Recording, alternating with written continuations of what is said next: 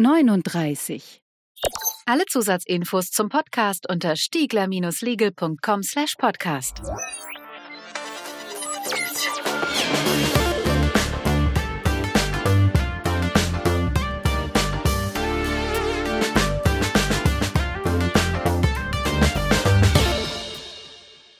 Legal Bits. Es ist irgendwie allen bekannt. Man muss personenbeziehbare Daten löschen, irgendwann, irgendwie, aber wann? Und wer muss sich drum kümmern? Und wie macht man das eigentlich in Zeiten von Cloud-Speichern bei AWS oder Google oder wem auch immer und im Zeitalter von automatisierten Backups? Willkommen zu einer weiteren Ausgabe von LegalBits, dem Podcast der Anwaltskanzlei Stiegler Legal zu IT-Rechtsthemen. Mein Name ist Frank Stiegler. Wir nehmen auf am 4. Mai 2022. Und in dieser Ausgabe behandeln wir wieder ein Datenschutzthema, von dem ich ziemlich sicher bin, dass es praktisch jede Organisation betrifft, vom Verein über Unternehmen beliebiger Größe und selbstständig mit Daten arbeitenden Teilen daraus, wie zum Beispiel dem Betriebsrat, bis zu öffentlich-rechtlichen Personen wie Behörden. Wir wollen heute sprechen über Löschkonzepte für Daten, genauer gesagt personenbeziehbare Daten, in anderenfalls hätten wir gar kein Datenschutzthema. Wir haben eine Gästin. Und darüber spreche ich heute mit Nicole Volchert, die sich nach über 30 Jahren Beratertätigkeit in IT-Projekten seit einigen Jahren auf ein sehr konkretes Thema spezialisiert hat, über das wir heute sprechen. Nicole ist mir online zugeschaltet. Hallo, Nicole. Hallo Frank, vielen Dank für die Einladung. Nicole, du arbeitest ja seit vielen Jahren in IT-Projekten. Ich war ziemlich beeindruckt. Du hast, wenn ich das richtig gelesen habe, im Service Desk angefangen, First, Second Level, dann, ich glaube, Third Level auch, ne, Support gemacht, Programmiererin. Du hast als Webdesignerin gearbeitet, eine eigene Webagentur gehabt und warst die letzten Jahre als Business Analystin und Projektleiterin für komplexe IT-Architekturen tätig im Konzernumfeld, ne? Ja. Also meist im Konzernumfeld. Und auf deiner Website schreibst du, dass du auch in diversen weiteren Rollen tätig warst und dich dann auf Datenschutzmanagement spezialisiert hast. Das ist ja schon ein ziemlich spitzer Schwerpunkt, ne? Wie kam es dazu, dass du gesagt hast, Daten löschen, das ist mein Steckenpferd? Daten löschen, weil Datenlöschen ein komplexes Thema ist, was sehr, sehr oft sehr chaotisch ist, mit sehr unstrukturierten Daten zu tun hat, mit großen Datenmengen. Und ich liebe es einfach, Struktur in ein Chaos zu bringen und Transparenz in chaotische Strukturen zu bringen. Mhm. Und das alles erfüllt eben das Löschkonzept oder alles rund um Datenlöschung. Und daneben ist ja, ne, wie du gesagt hast, ich bin ja schon seit über 30 Jahren in den unterschiedlichsten IT-Rollen tätig, ist Datenlöschen heutzutage ein IT-Projekt weil es wird eigentlich alles digital verarbeitet und gespeichert und fast gar nichts mehr eben analog in Papierakten. Klar, vor allen Dingen in Unternehmen lässt sich rein analoge Datenhaltung eigentlich nirgendwo mehr finden. Das gibt es eigentlich nicht mehr. Also klar, mit Sicherheit ein IT-Thema. Jetzt ist es für mich ganz spannend, weil ich ja auch als Datenschutzbeauftragter tätig bin und du ja quasi mit mir eine ideale Besetzung für ein Projekt wärst, wenn ich sagen würde, Nicole, können wir zusammen oder kannst du uns, mir für eine Mandantin ein Löschkonzept bauen, oder? Ja, definitiv. Also ich sage immer, das Dream-Team des Löschkonzeptes ist der Datenschutzbeauftragte im Unternehmen oder in der Behörde zusammen mit einem IT-Projektleiter. Wir werden das vielleicht für die Zuhörerschaft auf ein paar Details heute auch in dem Podcast eingehen. Das hat sich in der Vorbereitung einfach abgezeichnet, die möglicherweise so spitz und so speziell sind, dass manche von euch Ihnen das einfach noch nie vor der Nase hatten. Wie immer werde ich versuchen, werden wir beide versuchen, da so viel aus der Vogelperspektive an Infos mitzugeben, dass ihr alle damit auch mitfliegen könnt und dass ihr auch alle versteht, worum es geht. Aber wie immer gilt, wenn irgendetwas dann am Ende doch noch unklar sein sollte oder jemand sagt, ach, zu dem und dem Spezialpunkt hätten wir eigentlich gerne nochmal extra Info, dann, Nicole, ich habe dich dazu gar nicht gefragt, aber äh, du darfst auch gerne Nein sagen, aber ähm, würde ich eigentlich auch gern dazu nochmal eine extra Folge machen. Einfach so, je nachdem, was da passiert. Hättest du da auch Lust drauf? Ja, auf jeden Fall. Gerne. War jetzt ein bisschen forciert, aber, aber so, so läuft das in dem Business hier. Ne? Okay, schick okay. gemacht. Also zum Inhalt zurück. Es ist, glaube ich, keine Überraschung, wenn ich einwerfe, niemand löscht gern Daten. Ne? Das kann ich zu 100 Prozent bestätigen. Was aber interessant ist, ist der Grund, weil es wird immer so impliziert, dass niemand Daten löscht, weil alles riesige Datenkraken sind, also Stichwort Big Data und alle mit ihren Daten Profile und so weiter und so fort machen wollen, also die bösen Datensammler. Das kommt natürlich auch vor. Definitiv. Wir kennen ja einige Beispiele und auch wenn man Marketingabteilung so ansieht, die möchten natürlich super viele Daten gerne sammeln. Mhm. Aber das Gros ist gar nicht so, sondern sie löschen einfach aus ganz anderen Gründen, auf die wir ja später auch noch zu sprechen kommen, ja. Daten nicht. Also da gibt es ganz unterschiedliche Gründe, aus denen Daten nicht gelöscht werden, aber es ist nicht immer so, dass man unbedingt auf den Daten sitzen bleiben möchte. Ja, deckt sich voll auch mit meiner Einschätzung, ist auch an vielen Stellen schwierig. Wir gucken auch gleich rein, warum. Also wir wollen heute mal schauen, was ist eigentlich ein Löschkonzept? Wofür braucht man das? Wo kommt's her? Also dann auch, wie erstellt man's? Was sind so typische Fallen oder Hürden? Wie kann man das in der Praxis ganz gut machen? Warum macht man das überhaupt? Noch was? Nö. wie macht man das? wie macht man's? Okay.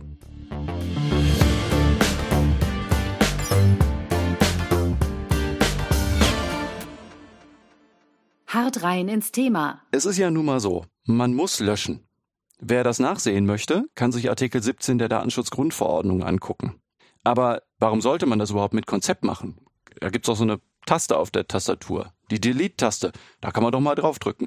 Ja, also im Ernst. Artikel 17 liefert eine Matrix von Gründen. Der Gesetzeswortlaut sagt, sofern einer der folgenden Gründe zutrifft, gedanklich muss man also personenbeziehbare Daten löschen. Also das ganze Thema Big Data, alles was nicht personenbezogen ist, betrifft uns hier eigentlich nicht.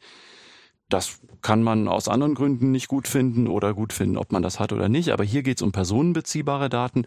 Aber der Artikel 17 der Grundverordnung sagt, wenn einer oder vielleicht auch mehrere der folgenden Gründe zutreffen, müssen personenbeziehbare Daten gelöscht werden. Das sind traditionell, also ist nur beispielhaft, aber traditionell sind das Gründe wie eine Einwilligung in die Speicherung wird widerrufen oder eine andere Einwilligung wird widerrufen und das Datum muss einfach gelöscht werden dann oder Daten wurden unrechtmäßig verarbeitet, hätten also gar nicht verarbeitet werden dürfen oder auch so ein ganz schrecklicher Tatbestand eigentlich, also für die Praxis.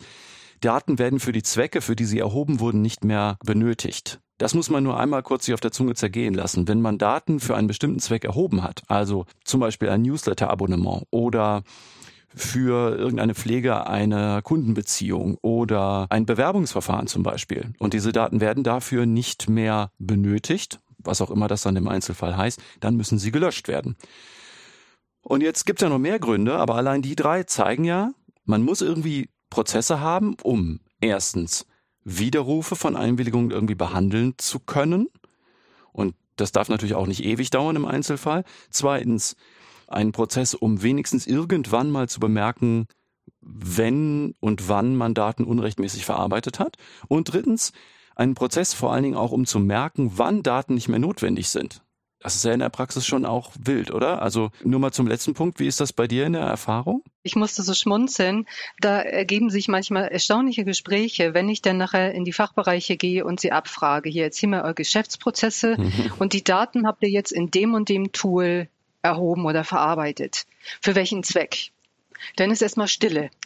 Ja, ja, ja. Und dann, dann, dann, dann wird nämlich erstmal sich überlegt, ja, also, also nicht nur, dass man sich den Zweck natürlich definieren muss, sondern ja klar, warum haben wir die Daten überhaupt? Also das sind sehr, sehr interessante Situationen, die dann entstehen, wo dann wirklich mal klar wird, hallo, wir brauchen wirklich einen Zweck, um die Daten überhaupt zu erheben. Hier finde ich übrigens auch schon ganz spannend, dass gerade in größeren Strukturen es auch, glaube ich, gar nicht so einfach ist, überhaupt die richtige Person zu finden, um ihr diese Frage zu stellen. Oh ja. Denn wenn du Leute in, zum Beispiel in der IT fragst, warum haben wir diese Daten, dann sagen die oft, pff, ich betreue ja die Datenbank, woher soll ich wissen, wofür die Fachabteilung das braucht? Ja. Und wenn du die Fachabteilung fragst, das ist jedenfalls meine Erfahrung, dann sagt die oft, ja, das System braucht die Daten. Also, dass auch in der Fachabteilung manchmal gar nicht verstanden wird, warum man diese Daten überhaupt pflegt. Also man, die, jede Abteilung scheint so ein bisschen auf die jeweils andere zu verweisen und zu sagen, oh, ist halt das System oder hat die Fachabteilung gesagt. Ja, ja, genau. Das ist also später wird es ja noch kritischer, wenn das überhaupt in die Datenbanken geht und warum speichert man die. Ne? Äh, ein Fall ist mir doch öfter begegnet, gerade im Behördenumfeld, wenn die Datenspeicherung von einem Dienstleister übernommen wird, aber die Programmierung des Tools von einem anderen Dienstleister. Oh ja. Und der Mhm. Fachbereich der Behörden dann über eine Oberfläche des Tools auf die Daten, die in den Datenbanken bei dem anderen Dienstleister liegen, schaut. Das sind Konstellationen, die machen das wirklich sehr schwierig, da überhaupt eine Transparenz herzustellen. Mhm. Ja, um dieses ganze Gefüge von man muss mal löschen, aber wann und von wem und wieso und welche Zwecke haben wir überhaupt und so, um das noch ein bisschen komplexer zu machen, würde ich jetzt noch eine Sache mit reinwerfen, nämlich es gibt ja zu diesem ganzen Thema Löschpflichten auch noch Aufbewahrungsfristen. Und das wird wahrscheinlich auch mehr oder weniger dein täglich Brot sein, ne? Also deine Daten zu löschen geht ja nur, wenn man sie nicht mehr aufbewahren muss. Genau, ne, weil es heißt ja, wenn die Daten für den Zweck, für den sie erhoben worden sind, nicht mehr notwendig sind, müssen sie gelöscht werden. Es sei denn, es gibt eben auch diese, unter anderem diese gesetzlichen Aufbewahrungsfristen. Ja. Ne, magst du da mal so ein paar nennen aus deiner Erfahrung? Hm, ja klar, also ich kann ja die gängigsten mal nennen. Was, was auch wichtig ist, man darf auch Aufbewahrungsfrist nicht mit Löschfrist verwechseln. Das sind zwar unterschiedliche Sachen. Wenn man jetzt zum Beispiel, äh, als gängiges Beispiel wird ja immer die Bewerberdaten genannt oder die Bewerbungsdaten. Weil das, das sind immer so schön einfache gekapselte Daten, an denen man immer gut Beispiele zeigen kann. Ja, also vielleicht nur mal ganz kurz für die Zuhörerschaft, ganz kurz, um zu zeigen, worüber wir reden, weil das vielleicht auch nicht alle wissen. Bewerberdaten ist deshalb so schön kapselbar, weil das Daten von Leuten sind, die in aller Regel nur sehr temporär mit einem Unternehmen, mit einer Organisation in Berührung kommen. Bewerbungsdaten, also ich bewerbe mich irgendwo, ich lade meinen Lebenslauf oder irgendwelche Zusatzdokumente hoch, ich sage Dinge über mich und sage, ich bin interessiert an dieser Position dann läuft dieses Bewerbungsverfahren irgendwie bei dieser Organisation durch. Also da guckt jemand durch und dann gibt's ja irgendwie in absehbarer Zeit eine Entscheidung. Ja, nein, vielleicht Assessment Center oder irgendwas. Aber jedenfalls, es ist deshalb gut kapselbar, weil es irgendwann endet. Das ist absehbar, nämlich mit einem Ja oder einem Nein. Es soll auch Unternehmen geben, die einfach gar nicht reagieren, aber auch dann ist ja für die irgendwie das Verfahren irgendwann beendet. Und am Ende dieses Verfahrens muss ja irgendwas passieren. Entweder man nimmt jetzt die Daten wegen Einstellung und tut Teile davon, vielleicht auch alles in eine Personalakte, dann ist aber trotzdem das Bewerbungsverfahren beendet. Oder man macht eine Absage oder antwortet einfach nicht mehr, aber stellt die halt nicht ein. Dann muss ja mit den Daten auch irgendwas passieren. Die braucht man ja dann auch irgendwann nicht mehr. Deswegen ist es so schön kapselbar. Nicole, ich wollte es nur kurz dazu sagen, weil manchmal Leute sonst nicht verstehen, was, worüber wir reden.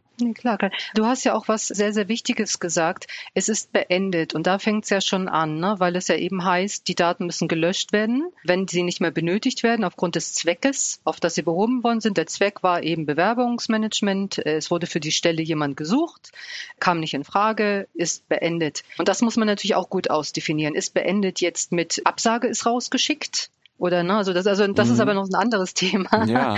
Und dann ist es jetzt so, gut, du könntest jetzt löschen, aber es gibt ja auch noch das äh, Diskriminierungsgesetz, was hier auch sagt, der, dem die Absage gestellt worden ist, hat zwei Monate Zeit, sich schriftlich bei dem Unternehmen zu beschweren. Mhm. Und das wäre ja fatal, wenn das Unternehmen jetzt die Sachen löscht, weil wenn er sich dann beschwert, dann hast du nichts mehr vorliegen. Also sollte man zumindest die zwei Monate noch speichern, um dann eben darauf zu warten, falls was kommt. Ja, und dann natürlich darüber hinaus auch noch ein bisschen länger. Also das meiste, was ich gesehen habe, zum Beispiel bei Bewerberdaten, waren sechs Monate. Mhm. Ich habe aber auch öfter schon mal drei Monate gesehen Mhm. oder auch diese zwei Monate, was ich für ein bisschen zu kurz halte. Knapp. Aber Mhm. das zeigt, dass es hier keine einheitliche Regelung gibt, die sich ja eigentlich alle wünschen. Jeder möchte ja gern, dass man genau sagt, hier Bewerbungsdaten sechs Monate, die Daten zehn Jahre, dass man Mhm. wirklich so eine Kategorie hat. Und das ist aber nicht immer machbar, weil ne, als, als zweites Beispiel haben wir ja die werden uns immer wieder begegnen, die sechs Jahre zum Beispiel für Geschäftsbriefe Ja. oder auch die zehn Jahre für Buchhaltungsunterlagen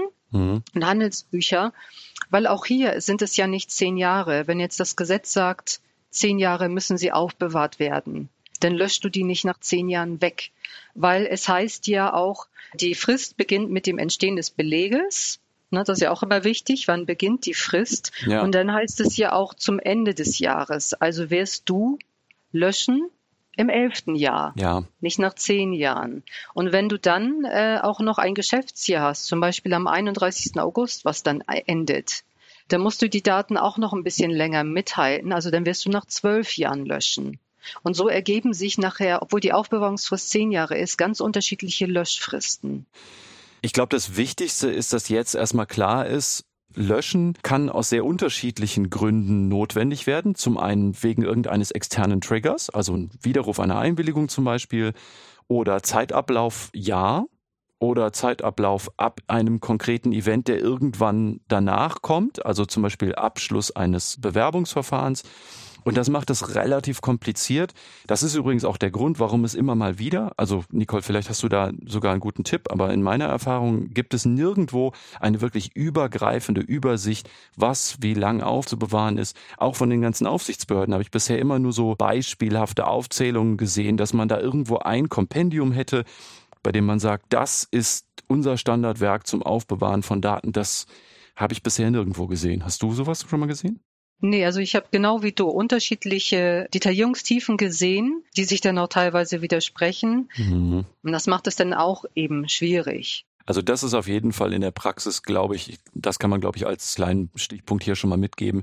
Es ist in der Praxis eine ziemliche Mammutaufgabe, überhaupt erstmal für das Unternehmen oder für die Organisation zu definieren, was wie lang aufbewahrt wird und ab wann und wie das gemessen wird und so. Ja, wenn man Daten gesetzeskonform, also sagen wir mal auch nur DSGVO-konform löschen möchte, ist es natürlich nicht damit getan, sich willkürlich irgendwelche Dateisysteme rauszusuchen und da hier und da mal auf Delete zu klicken, weil man denkt, auch das Dokument ist schon so alt und weg damit. Genau, ne, da hast du vollkommen recht. Also es muss eine gute Struktur da sein, ne, damit man auch den rechtlichen Anforderungen entsprechend löschen kann und noch viel wichtiger, damit alle Beteiligten auch wirklich wissen, was sie zu tun haben. Ne, weil es gibt ja auch viele unstrukturierte Daten und die müssen nach wie vor manuell gelöscht werden. Und auch welche Verantwortung sie denn überhaupt haben. Und, und um es leider noch komplizierter zu machen, auch eine Löschung muss protokolliert werden. Mhm. Na, und da streiten sich ja auch die Gemüter, weil in den Protokollen dürfen natürlich keine personenbezogenen Daten stehen, ja, weil auch die hätten dann wieder eine Aufbewahrungsfrist, die zu diskutieren wäre und dann müssten sie wieder gelöscht werden. Mit einem anderen Zweck. Genau, aber wie ja, willst du was protokollieren, wenn jemand nachfragt und sagt, hier habt ihr das gelöscht? Ja, aber es steht ja nicht drin, was wir gelöscht haben. Also die Rechenschaftspflicht im Artikel 5 Absatz 2 der Grundverordnung greift hier natürlich auch mit rein, das stimmt. Also ja, man muss also auch belegen können, dass man ordnungsgemäß löscht. Und für diejenigen unter euch und Ihnen, die jetzt denken, boah, löschen macht ja eine unglaubliche Arbeit und das alles muss ich jetzt nur wegen der Grundverordnung machen, haben wir natürlich neben Praxishilfen, die wir auch später noch bringen, jetzt noch ein kleines Quäntchen Trost. Klar, Hand aufs Herz, manchen Organisationen oder auch manchen Ansprechpartnern in so einer Organisation ist es in der Tiefe ihres Herzens egal, ob sie Datenschutzpflichten vollumfänglich erfüllen. Ne? Aber haben denn Organisationen auch in anderer Hinsicht Vorteile davon, Daten zu löschen? Auf jeden Fall. Auf jeden Fall. Da gibt es super viele tolle Gründe. Also wenn ich jetzt ein paar nenne, ähm, Stichwort mhm. auch Datenminimierung. Es wird auch mal die Sinnhaftigkeit der Verarbeitung der Daten hinterfragt. Also brauchen wir diese ganzen Daten wirklich? Dann äh, geht es um die Stabilität und Performance der Systeme. Weil je mehr Daten du hast, desto langsamer werden natürlich auch alle Systeme. Und wenn du Daten reduzierst oder löscht, dann wird auch das alles schneller und du brauchst nicht permanent neue Server und Speicher zu kaufen. Ich möchte dir da ungern in die Parade fahren, aber was sagst du den Leuten, die sagen, wir hosten bei AWS, dann buchen wir einfach ein bisschen Ressourcen dazu, die haben genug, das kostet uns nichts. Ja.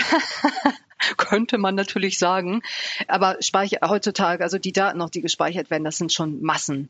Ich kann nachher auch noch ein paar Beispiele nennen. Es wirklich ja auch in Massen gespeichert werden. Also als Beispiel, da macht man sich immer keine Gedanken, wenn jetzt ein Fachbereich sagt, ich brauche die und die Daten für irgendwelche Auswertungen dann spiegelt die IT oftmals, die sucht sich nicht mühsam genau diese Daten raus, sondern die spiegelt komplette Datenbanken mhm. und stellt die IT zur Verfügung, weil erst mit DSGVO wird ja daran gedacht auch, also wie gehe ich mit den Daten um. Früher war das ja eigentlich eher egal. ja. Und deshalb findest du immer wieder irgendwelche Datenbankleichen, die irgendwo rumliegen, weil die Fachbereiche brauchten sie dann vielleicht für eine Auswertung und jetzt nicht mehr. Die werden aber nicht gelöscht, diese Daten. Die liegen irgendwie seit Jahrzehnten oder Jahren rum Mhm. Und auch die belasten ja nachher die Speicher enorm und kosten. Ich wollte das nur einwerfen. Also wahrscheinlich hast du das doch auch schon mal gehört, oder? Ja, ja, ja, auf jeden Fall. Ne? Aber die Masse macht das eben. Wenn man, gerade wenn man jetzt im Konzernumgebung oder in größeren Unternehmen ist, dann macht es einfach die Masse an sich, hm. die es wirklich langsam und teuer macht. Okay. Gut, also Kostenminimierung verstanden. Dann der wichtigste Punkt für mich eigentlich ist der Punkt der Transparenz. Mhm. Durch ein Löschkonzept wird vielleicht zum ersten Mal auch eine Transparenz darüber erzeugt, welche Daten wo gespeichert werden und welche Datenströme es von den einzelnen Systemen untereinander gibt. Ich kann auch aus meiner Erfahrung sagen, das ist oft ganz schön beeindruckend, wenn man mal aufzeichnet, was für Systeme es gerade in größeren Strukturen gibt, intern wie extern, oft auch bei verschiedenen Dienstleistern, bei Sub-Sub-Sub-Unternehmern und so. Das ist schon ziemlich crazy. Also eine Idee zu haben, welche Daten wo gespeichert sind, absolut. Ist im Übrigen ja auch eine Sache, die sonst so eine Löschanforderung oder auch von mir aus auch nur eine Auskunftsanforderung von einer betroffenen Person eigentlich sonst total unmöglich macht. Also wenn die sagen, was für Daten habt ihr über mich gespeichert? Und du als Unternehmen jetzt sagst oder als von mir als Behörde, ne, wir haben irgendwelche Datenbankdumps, irgendwo ist das noch drin, du hast aber keine Ahnung, was da rumliegt, Wahrscheinlich in der Praxis werden die dann einfach diese Datenbanken nicht kennen oder vielleicht auch aktiv ignorieren. Ich will da niemandem Vorsatz unterstellen, aber klar, wenn man eigentlich gar nicht weiß, was wo gespeichert wird, was für Prozesse existieren, um irgendwelche Datenbankdumps aufzufinden oder hinterher wieder zu löschen, klar, dann ist es annähernd unmöglich, wenn eine Aufsichtsbehörde mal prüft, da konform zu sein. Das geht eigentlich gar nicht. Nee, genau. Und zumindest in meinen Projekten gibt es danach eine Übersicht der Datenspeicherorte und der Datenflüsse. Also nicht vielleicht so detailliert, wie sie die IT braucht mit ihren Netzwerkplänen, mhm. aber zumindest etwas, ich sage immer, dass der Laie auch versteht als Grundlage, wo eigentlich was liegt und welche Systeme es gibt im Unternehmen. Weil ich bin ja eh dabei, alles zu durchforsten. Dann kann ich das auch gleich mitmachen und ja. das ist super hilfreich. Also auch für später. Man hat es immer eine tolle Besprechungsgrundlage, dass man sieht, hier guck mal, wir sind da und da und das liegt im Intranet, das liegt im Internet, das liegt da und da, das ist der geschützte Bereich. Also da kann man viele Sachen Sachen machen, auch später, wenn denn neue Systeme angedockt werden sollen oder Systeme ausgetauscht werden sollen. Das hat natürlich auch informationssicherheitstechnisch schon total erhebliche Auswirkungen. Denn wenn du dann die ganzen Speicherorte und Datenflüsse auf dem Schirm hast, kannst du ja auch die Endpunkte bestimmen, die überhaupt erreichbar sein dürfen oder nicht. Das ist einfach auch sicherheitstechnisch, glaube ich, ein total wichtiger Punkt. Ja, ja, definitiv. IT-Sicherheit und Datenschutz sollten ja eh auch Hand in Hand ja. gehen. Mhm. Ja, und, und, und auch ein super wichtiger Punkt. Es wird einmal eine Transparenz erzeugt, welche Systeme es eigentlich gibt, weil ich habe das schon auch öfter erlebt, dass es dann heißt, ja, wir haben dieses und dieses System, dann fragst du die IT, wer, welcher Fachbereich benutzt das eigentlich noch, das System? Äh, ja, also vor fünf Jahren hat mal der und der Fachbereich das benutzt. Dann fragst du den Fachbereich und die sagen, nö, brauchen wir nicht mehr. Und es wird aber in diesem Fall seit fünf Jahren teure Lizenzgebühren bezahlt ja. für die Systeme. Also das ist auch ein weiterer Effekt. Und so sieht man eben, dass das Löschkonzept nicht wirklich nur ein Muss der DSGVO ist, sondern dass das in vielen Fällen Transparenz bringt über die Systeme und über die IT-Tools. Im Grunde ist das ja eigentlich wie in jeder vernünftigen Organisation, ne? dass man halt sagt, hin und wieder mal durchfeudeln und gucken, was da ist. Du hast in der Vorbesprechung das, glaube ich, das Dachbodenkonzept genannt, ja, ne? Ja. So ähnlich wie auf dem Dachboden, wo halt immer mal was abgelegt wird und dann weiß man nicht so richtig, was noch da ist. Ja, genau. Und, und im Gegensatz aber zum Dachboden im Haus, wenn der mal total voll ist, man hat sich immer vorgenommen, super strukturiert alles hinzustellen, hat nie Zeit macht es dann nachher doch nicht, dann will man aufräumen, hat aber auch nie Zeit, weil das Wetter ist so gut oder irgendwas mhm. anderes kommt immer. Wer will schon deinen Dachboden aufräumen? Und dann kommt die Frage, kaufst du dir ein neues Haus oder fängst du mal an aufzuräumen? Ich denke, in diesem Fall wirst du endlich einmal aufräumen, aber bei der IT ist es genau das Gegenteil. Es werden neue Server gekauft und das führt dann zu diesem fatalen Effekt, dass du, weil natürlich auch nicht dokumentiert wird, dann gibt es Mitarbeiterwechsel oder es wird anders dokumentiert oder wie gesagt das Beispiel, dass der Fachbereich mal schnell Daten will, dann werden die kurz gespiegelt, weil man ja auch nett sein will. Mhm. Und dann hast du ein so komplexes Datensystem, dass du dich auch gerade ans Löschkonzept nicht mehr rantraust. Ja. Auch da möchte ich ein bisschen herausfordern. Du predigst, dass man Daten löschen soll und als Datenschutzbeauftragter und auch als Datenschutzberater ist das ja total Wasser auf meine Mühlen. Aber ich möchte gerne mal den Anwalt des Teufels spielen und sagen, was ist denn daran jetzt so fatal? Also ich kann mit AWS kontern oder mit, keine Ahnung, Dollar Hoster, ja. Also ich klopfe da einfach mit ein bisschen mehr Ressourcen drauf. Was soll denn daran so fatal sein, wenn ich einfach Sachen nicht aussortiere? Was ist denn eigentlich die Fatalität daran? Es kann einfach super teuer werden, denn alle haben ja schon mitbekommen, dass die DSGVO auch hohe Geldbußen fordert, unter anderem auch, wenn du keine Daten löscht. Oder kein sauberes Löschkonzept hast, obwohl das Löschkonzept selbst ja natürlich so nicht in der DSGVO steht. Das heißt, du läufst sehenden Auges ins Messer, wenn du nichts machst. Und es gab ja schon Bußgelder. Und die Resonanz, wenn ich auch mit anderen Datenschutzbeauftragten spreche, ist auch so, dass jetzt auch die Aufsichtsbehörden immer mehr dazu übergehen, im Zuge der Prüfung auch die Löschkonzepte zu hinterfragen oder auch explizit Löschkonzepte zu überprüfen. Hm.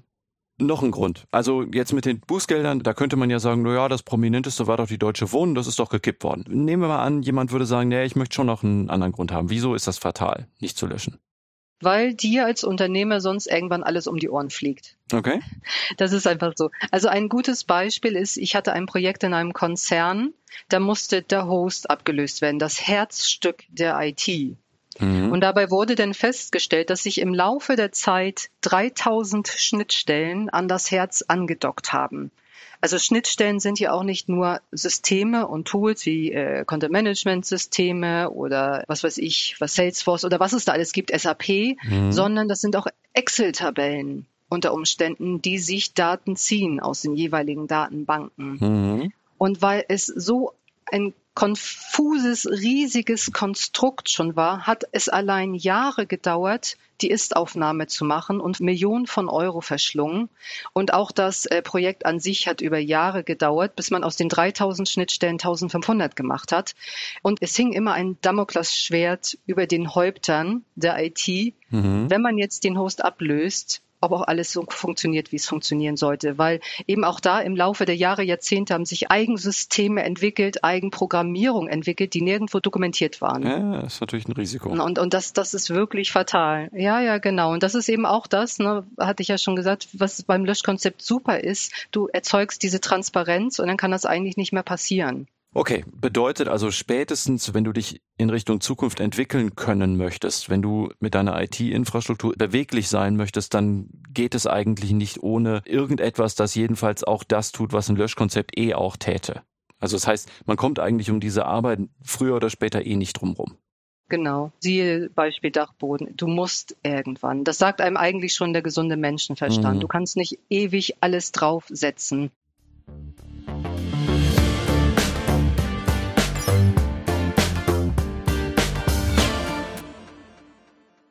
Angenommen, ich möchte ein Löschkonzept machen oder umsetzen. Das sind ja auch nochmal zwei Paar Schuhe. Was sind denn die Hürden? Also warum ist das eigentlich so kompliziert? Es ist komplex, das haben wir verstanden, aber was für Hürden bieten sich mir denn, wenn ich das tun möchte als Organisation? Zum einen hat man die psychologische Hürde, also den Mitarbeiter an sich. Das muss man auch gut verstehen, damit man reagieren kann, weil es heißt dann immer so, der Mitarbeiter will nicht löschen. Und das stimmt eigentlich so nicht. Niemand ist von sich aus oder von Grunde aus ein Böse oder ein Blocker, der das nicht macht. Das hat immer seine Gründe und es gilt eigentlich, diese Gründe zu verstehen. Na, und da gibt es eigentlich immer Gründe, die mir immer wieder begegnen. Okay. Der Hauptgrund ist eigentlich, der Mitarbeiter will sich einfach absichern. Na, Im Zuge seiner eigenen Handlung im Zuge von außen, also wenn mal Fragen kommen vom Außen, dass ich dann immer noch aussagekräftig bin. Ja. Wenn Fragen von innen kommen, dass auch wirklich alles auf Ewigkeit sozusagen dokumentiert ist, was ich gemacht habe oder was ich gemeldet habe oder was ich geschrieben habe. Also es geht hier rund um Absicherung.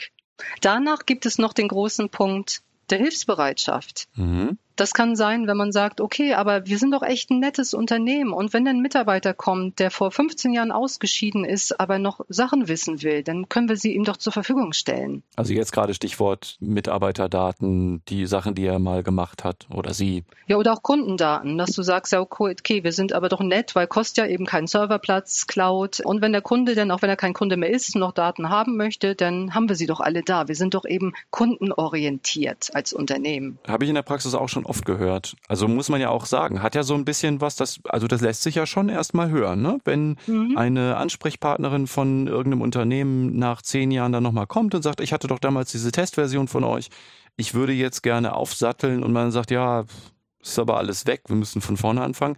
Das ist natürlich nicht so eine schöne Ansage, wie wenn man sagen kann, ja, ja, ich mache alles fertig.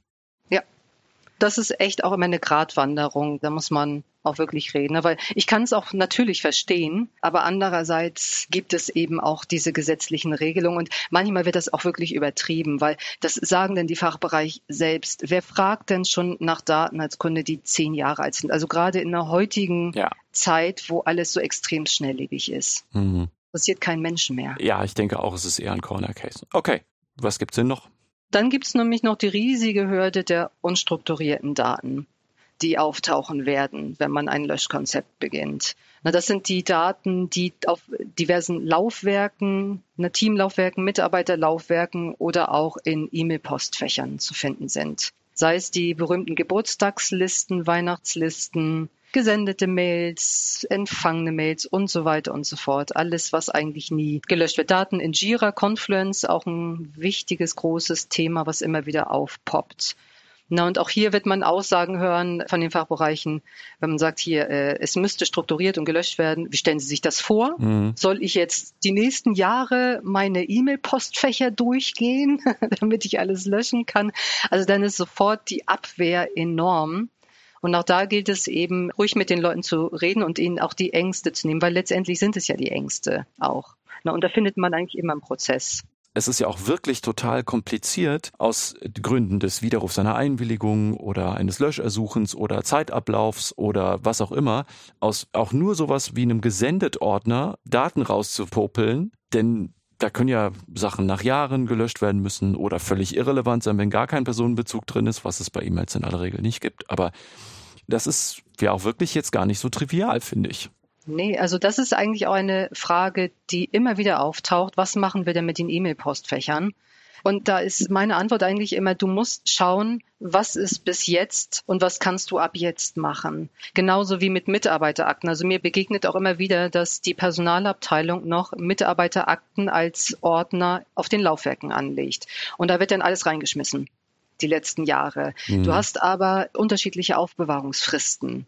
Ja. Und jetzt kann man eigentlich auch keinem Bereich zumuten, dass er in jeden Mitarbeiterordner geht und zwischen Hunderten von Dokumenten die Krankenbescheinigung oder irgendwas raussucht, um die dann zu löschen. Also da muss man dann wirklich auch sehr sensibel vorgehen, aber auch sagen, okay, Leute, das ist in der Vergangenheit gewesen, aber jetzt, das ist nämlich auch das Gute beim Löschkonzept, machen wir das anders. Mhm. Jetzt fangen wir an, als Beispiel auf den Laufwerken Mitarbeiter Unterordner anzulegen. Wir fangen an, in den E-Mail-Programmen Unterordner anzulegen. Als mittelfristige Lösung, weil die langfristige Lösung ist natürlich immer keine E-Mail zu bekommen. Als Beispiel wieder Bewerbungsmanagement, dass man ein Tool hat, ein Bewerbungsmanagement-Tool und die Bewerbung und die E-Mails gehen da direkt rein. Es gibt keine E-Mails mehr.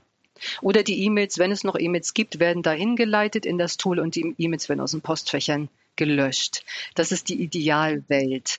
Aber die gibt es leider noch nicht überall. Also was du ansprichst, ist ja eigentlich ein sehr viel tiefer gehendes Problem oder Phänomen als eigentlich nur die Löschung von Daten. Ich habe jetzt vor ein paar Tagen zum Thema KI in der Justiz so ein paar Vorträge dazu gehört. Die haben im Grunde genau dasselbe auch gesagt.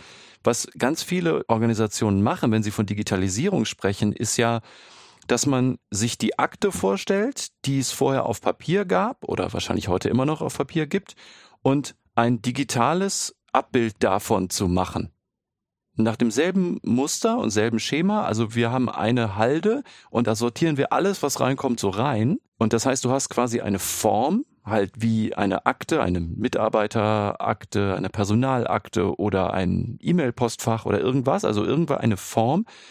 Und da wird einfach alles reingeworfen. Sobald du halt einen Klumpatsch hast, weil da halt alles drin sein kann, ist es natürlich super kompliziert, hinterher da so mit differenzierten Anforderungen dran zu gehen und zu sagen, okay, alles, was Widerruf von irgendwas angeht, das muss da jetzt dann und dann rausgepopelt werden. Alles, was Abmahnung ist, muss aus der Akte dann und dann raus. Alles, was, keine Ahnung, Löschersuchen, alles, was Zeitablauf X ab dann und dann, das muss ja irgendwie intelligent gerechnet werden können.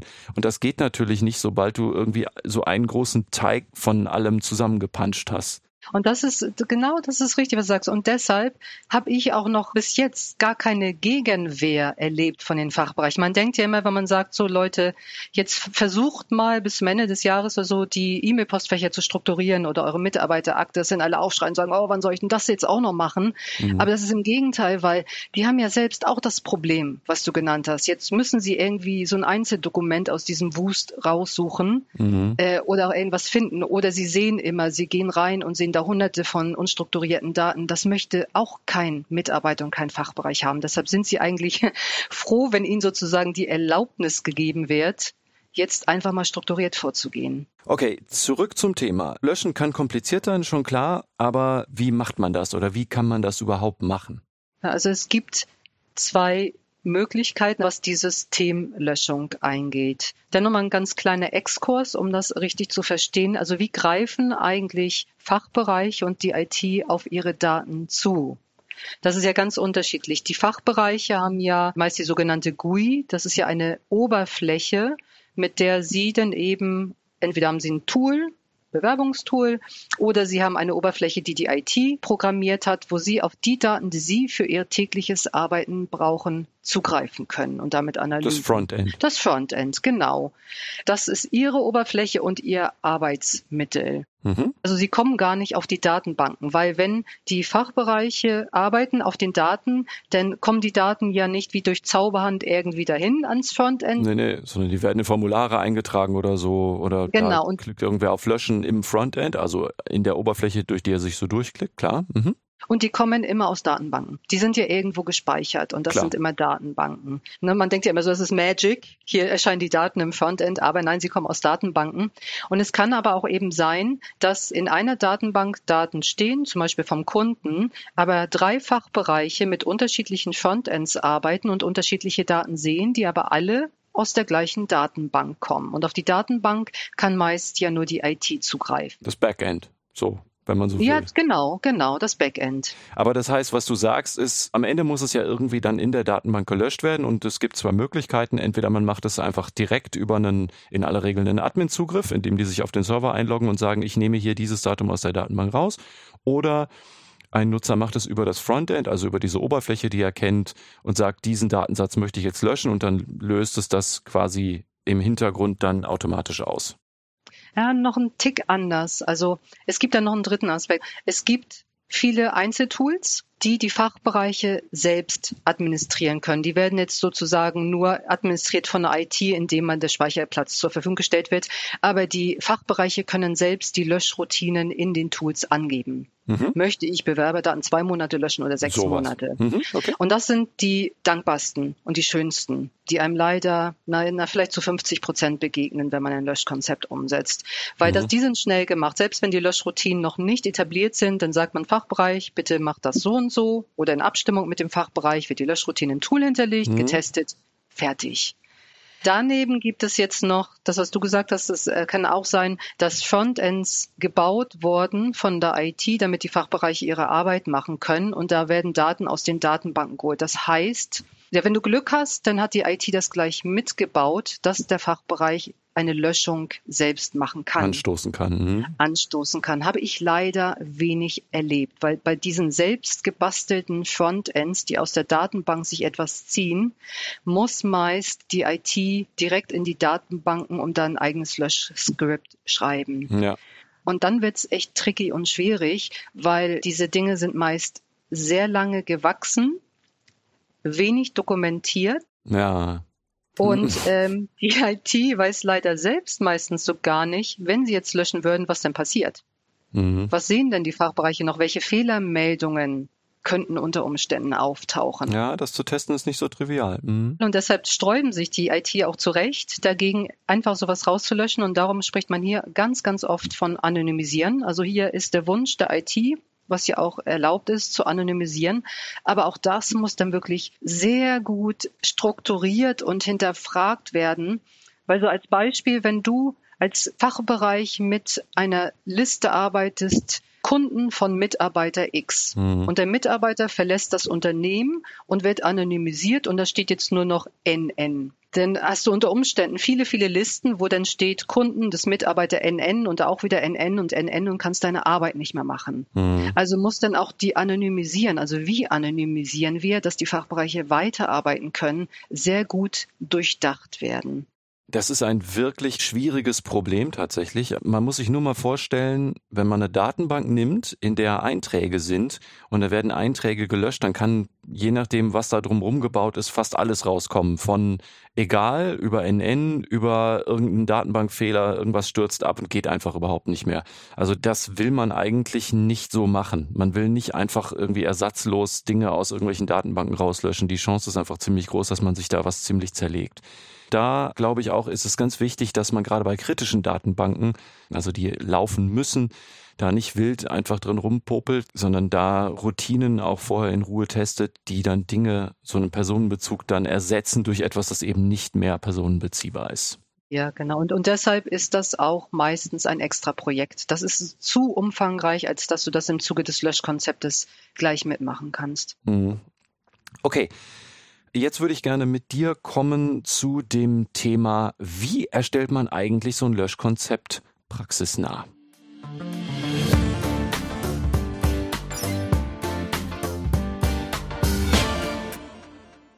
Und lass mich dir die vielleicht einfachste Frage vorweg hinwerfen. Wer erstellt eigentlich das Löschkonzept?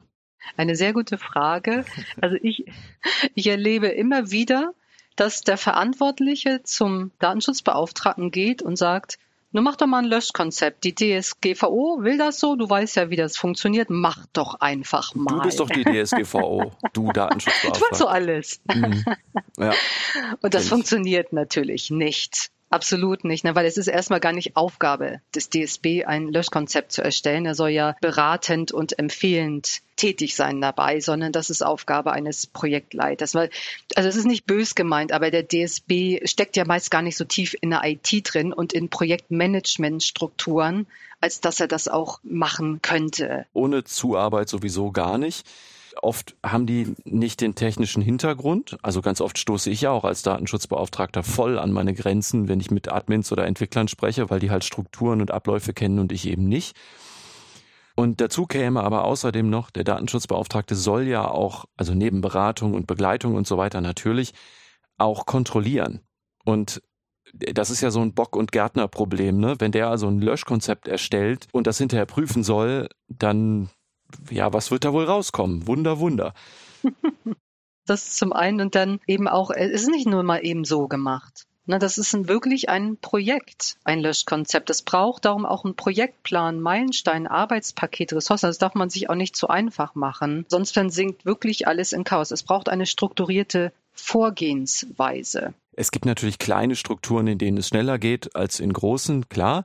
Aber ich würde sogar denken, vor allen Dingen, wenn man möchte, dass es langfristig auch pflegbar wird oder bleibt, dann kann das nichts sein, was man mal eben kurz hinwirft. Ja. Genau, also nicht ab einer bestimmten Größe eines Unternehmens. Ja. Und es gibt aber noch eine Besonderheit und die wird eigentlich selten erwähnt, weil es wird ja oft schon gesagt, Löschkonzept ist ein Projekt. Punkt. Ne? Also mhm, nehmt euch okay. das nicht so einfach. Es gibt aber einen Unterschied, weil ich habe jetzt ja auch schon sehr, sehr lange Jahrzehnte Projekte gemacht und in Projekten ist es immer ganz schön, du hast eine schöne Struktur, du hast vier Phasen oder fünf Phasen, je nachdem, welche Struktur man übernimmt mhm. und du schließt eine Phase ab mit Arbeitspaketen und Meilenstein und gehst dann in die nächste Phase über. Ja. Beim Löschkonzeptprojekt musst du ein bisschen flexibler sein, weil dir werden, wenn du in der ersten theoretischen Phase bist, oft Tools begegnen, die können schon löschen. Oder Tools, bei denen äh, hatten wir ja vorhin schon, der Fachbereich hm. einfach nur die Löschroutine einstellen kann und dann kann gelöscht werden. Mhm. Und wenn du denn aber hier sagst in diesem Projekt, nee, nee, nee, lieber Fachbereich, wir sind erst in Phase 1, bitte mach noch keine Löschroutine in Phase 1, weil die kommt erst in Phase 3 in vier Monaten, ist es ja völliger Quatsch, weil der Sinn ist ja, du willst löschen. So schnell wie möglich eigentlich Daten löschen. Also macht man dann diese Tools oder wenn man sieht, etwas ist einfach und schnell erledigt, gleich mit, muss es dann aber natürlich gut dokumentieren, dass dir das nicht verloren geht. Klar, du musst dann ja hinterher, wenn du in die Phase 3 gehst, dich daran erinnern können, dass wir die 15 Systeme schon abgefrühstückt haben, weil die halt in der GUI das schon erlaubt haben, ja. Genau. Okay. Mhm. Ja, und dann noch ein Tipp, auch wie beim Projekt, es sollte ein Kickoff gemacht werden. Es muss ein Kickoff gemacht werden. Also viele Berater denken, ja, wieso, ich mache doch nur ein Löschkonzept, ein schönes Word-Dokument und da frage ich die Fachbereiche und dann erstelle ich das Dokument für die Aufsichtsbehörden. Mhm. Und da ist es aber wichtig, man darf den Flurfunk nicht unterschätzen. Also ne, holt man einmal die Mitarbeiter ab. Das muss auch nicht lang sein. Ich habe letztens einen Kickoff für eine große Behörde gegeben, 25 Mitarbeiter, 30 Minuten, sechs Folien. Ich habe alle abgeholt, warum es wichtig ist zu löschen, was ich vorhabe. Mhm. Ich habe ihnen die Angst genommen, dass ich jetzt losrenne und ihre Daten in den System löschen lasse, ohne mhm. sie zu befragen. Ja. Sie konnten ihre Fragen stellen und dann waren alle zufrieden. Und wenn ich dann jetzt in dem Projekt weitermache und äh, die Interviews führe mit den Fachbereichen, wissen alle, worum es geht. Also mit Kickoff sagst du frühzeitig alle Leute, die damit sehr wahrscheinlich in Kontakt kommen werden, die da mitmachen müssen, können, dürfen, sollen, ins Boot holen, informieren, dass sie wissen, was Phase ist, weil du ansonsten auf wahrscheinlich auch ganz schwer messbaren Widerstand stößt, weil die vielleicht Angst haben, vielleicht dagegen sind. Ja, das kann ich mir auch vorstellen. Ja, oder sich einfach nicht abgeholt gefühlt haben. Ne? Das kann auch durchaus der Grund sein, dass sie sagen, wieso war mein Kollege im Kickoff, aber ich nicht. Ja. Na, oder, oder warum ist mein Kollege befragt worden, aber ich nicht? Weil ich bin doch an den Daten dran. Also deshalb lieber auch zu viel anladen, weil nichts ist schlimmer, als wenn sich ein Mitarbeiter übergangen fühlt. Ja. Dann fängt er sofort an zu blocken. Mhm. Ja, verstehe. Ja, und du hast auch die Möglichkeit, dir das Feedback oder auch Infos abzuholen. Weil ich habe das äh, schon so oft gehabt, dass Mitarbeiter mir den E-Mail schreiben und sagen, hier Nicole, guck mal, da haben wir auch noch eine Datenbank, die ist wahrscheinlich gar nicht auf eurer Pipeline. Oder da werden auch noch Daten verarbeitet. Habt ihr das auch schon gesehen? Also die Hilfsbereitschaft ist denn auch da. Ich könnte nicht mehr zustimmen, wie oft ich auch tatsächlich sogar in Audits, die ich mache, von Mitarbeitenden auf Baustellen hingewiesen werde, völlig proaktiv, die ich nie gesehen hätte, wenn die das nicht gemacht hätten. Das ist total großartig. So passiert wirklich was, so verbessert man auf lange Sicht Dinge. Das ist Gold wert, das stimmt. Und da sagst du nämlich auch was mit der Verbesserung, weil man muss den Mitarbeitern auch die Angst nehmen vor dieser Hundertprozentigkeit, dass man sagt, okay, wir fangen jetzt an, Löschkonzept zu gestalten und da müssen wir 100 Prozent aller Daten finden und 100 Prozent aller Systeme finden, weil das ist unrealistisch.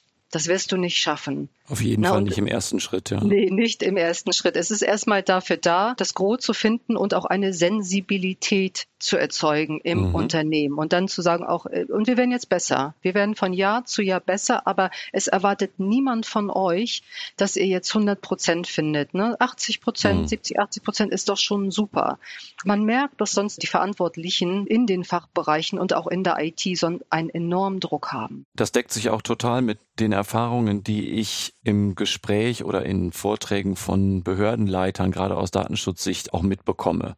Also da packt keiner die große Peitsche aus, weil nicht 100 Prozent erreicht wurden, sondern gerade Bußgelder werden, das habe ich schon oft gesagt, aber ich sage es auch jetzt nochmal, vor allen Dingen dann verhängt, wenn die Behörde, etwas salopp gesagt, sich denkt, ey, die raffen das sonst nicht.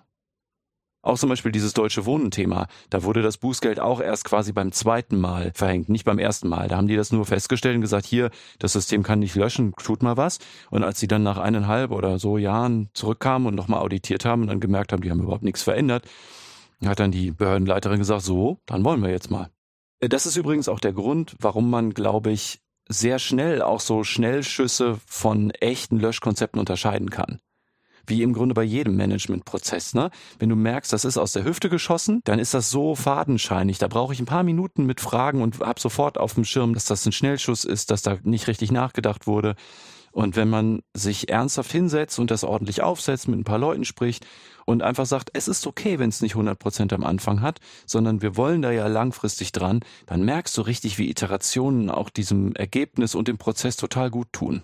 Definitiv. Und was mir persönlich auch immer super wichtig ist, dass es werden keine Dokumente erzeugt beim Löschkonzept nur für, für die Schublade. Nur die böse Aufsichtsbehörde kommt irgendwann und dann können wir ja aus der Schublade was ziehen und vorziehen und sonst verstaubt das Ding mhm. da.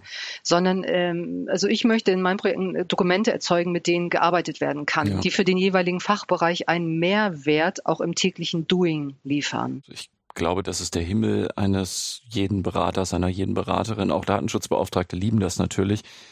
Alles andere bedeutet einfach, du machst es wirklich eigentlich für die Tonne. Und ja. auch zu Belegzwecken eignen diese Dokumente sich ja nur bedingt. Denn auch die Behörde ist ja nicht blöd. Wenn da jemand kommt und da mal mit einem vernünftigen Auge drauf guckt, dann sieht der schon, ob das ein Schnellschuss war oder ob die das aus dem Boden gestampft haben, mal kurz hektisch. Das, ja, ich würde gerne ein Thema ansprechen, das der große Elefant im Raum ist, nämlich die DI-Norm 66398. Die spielt ja eine ganz wesentliche Rolle, glaube ich, auch in deiner Arbeit, ne? Ja, ja. Darüber würde ich gerne ganz kurz sprechen, weil, ja, weil irgendwie alle drauf zeigen und weil man das überall liest. Was sind denn deine Berührungspunkte mit dieser DI-Norm 66398? Was ist da drin? Was sind deine Erfahrungen damit? Was für eine Rolle spielt die in deiner Arbeit? Die DIN 66398 ist ja eigentlich die Leitlinie zur Entwicklung eines Löschkonzepts, die auch von den Aufsichtsbehörden empfohlen wird, übrigens. Mhm. Diese Norm macht Vorschläge zum Aufbau eines Löschkonzepts und empfiehlt auch die Vorgehensweisen dafür, also auch sehr praxisnah wie personenbezogene Daten gelöscht werden kann. Alles wirklich transparent und verständlich. Also ich will jetzt auch nicht bis in die Detailtiefe eingehen. Es gibt unter www.din-66398.de sehr umfangreiche Erläuterungen mhm. zu der Entstehung der DIN, zu den Verfassern, zur Geschichte und zur genauen Vorgehensweise. Mhm. Und ich halte mich an die DIN, also wie sie auch die Löschregeln, die Löschmatrix und so weiter und so fort beschreiben und vorgehen. Ich halte mich aber nicht 100 Prozent dran. Okay. Es gibt so ein paar Dinge, die mache ich nicht. Es gibt zum Beispiel in der DIN eine sehr detaillierte Einteilung in Datenobjekte. Datenmerkmale, Datenattribute, Datenarten und Datenkategorien. Mhm. Und das führt bei den Fachbereichen und bei der IT zu sehr, sehr viel Verwirrung. Ich kann mir vorstellen, wenn du riesige, wirklich sehr, sehr große Datenmengen verarbeitest, dann macht das Sinn, dass du so detailliert vorgehst. Können wir bitte mal ein Beispiel bekommen? Also nimm dir mal irgendeine Datensammlung oder irgendeinen Datensatz oder was immer du möchtest und lass uns einmal gucken, was in diesem Datensatz das Datenobjekt ist, was ein Datenmerkmal ist, was ein Datenattribut ist, was Datenarten sein können, was Datenkategorien sein können. Einfach nur damit die Zuhörerschaft so eine grobe Idee hat, warum du sagst, diese Einteilung ist manchmal so fein, dass sie für die Praxis wenig taugt. Das ist ja das, was ich raushöre, ne? Ja, genau, genau. Also Datenmerkmale ist, das ist die kleinste Einheit. Straße, Name. Datenobjekt ist dann etwas, was die Daten enthält. Papier, Datensatz, Dokument.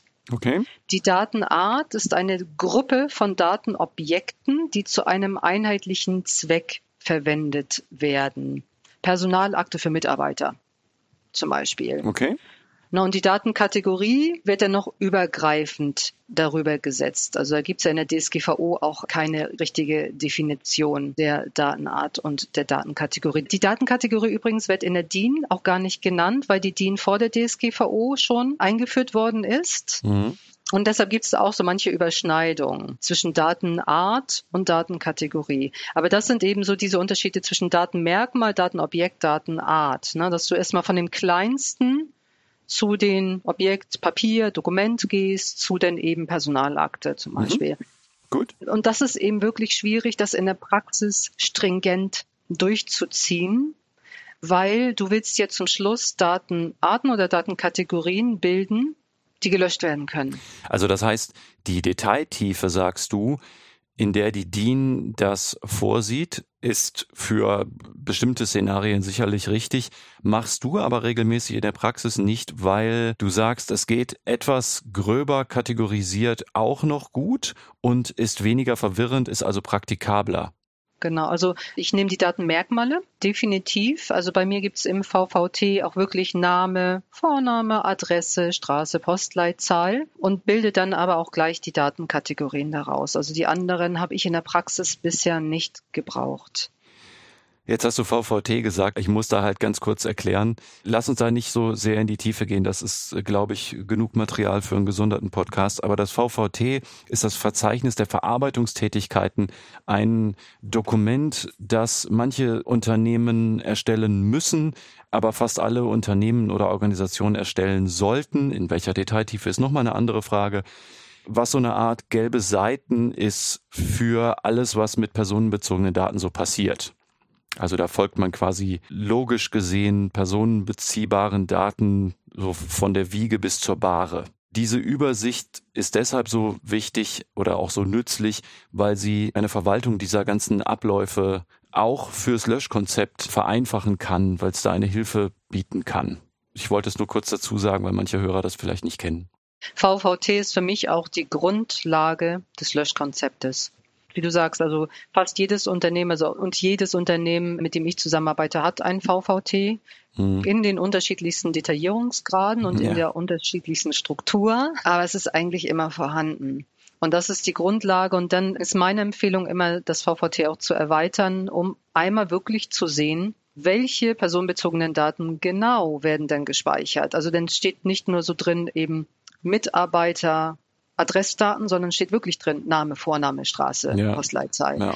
Dass man wirklich auch einmal weiß, welche Daten verarbeite ich eigentlich und auch mit diesem Dokument später noch arbeiten kann. Ne, wie gesagt, das ist nicht nur für die Schublade, sondern das ist ein Arbeitsinstrument, auch das VVT. Für diejenigen unter euch oder Ihnen, die jetzt sagen, boah, das variiert aber in vielen Szenarien total, kann ich sagen, was ich dann gerne mache, bei solchen Einträgen ist dann zu sagen, zum Beispiel oder üblicherweise diese, diese Datenkategorien, also Vorname, Nachname, Postleitzahl.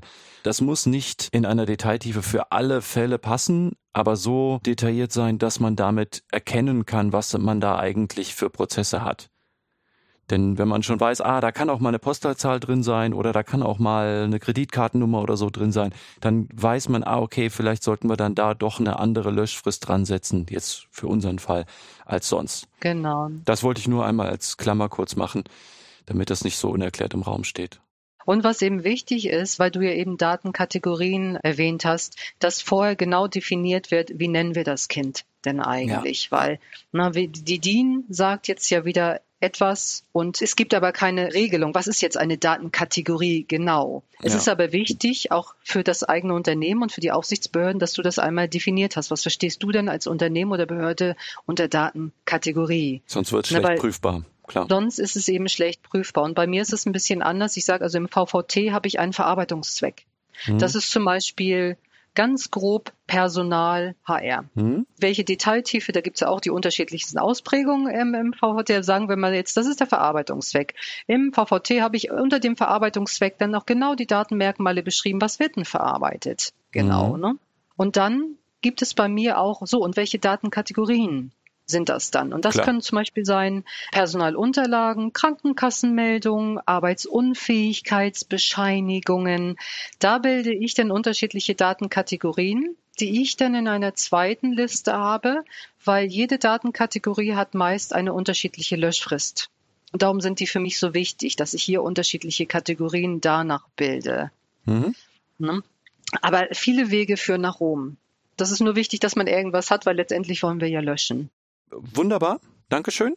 Dann würde ich jetzt gerne mit dir mal auf so ein Beispiel schauen, wie ein Projektplan für ein Löschkonzept aussehen kann.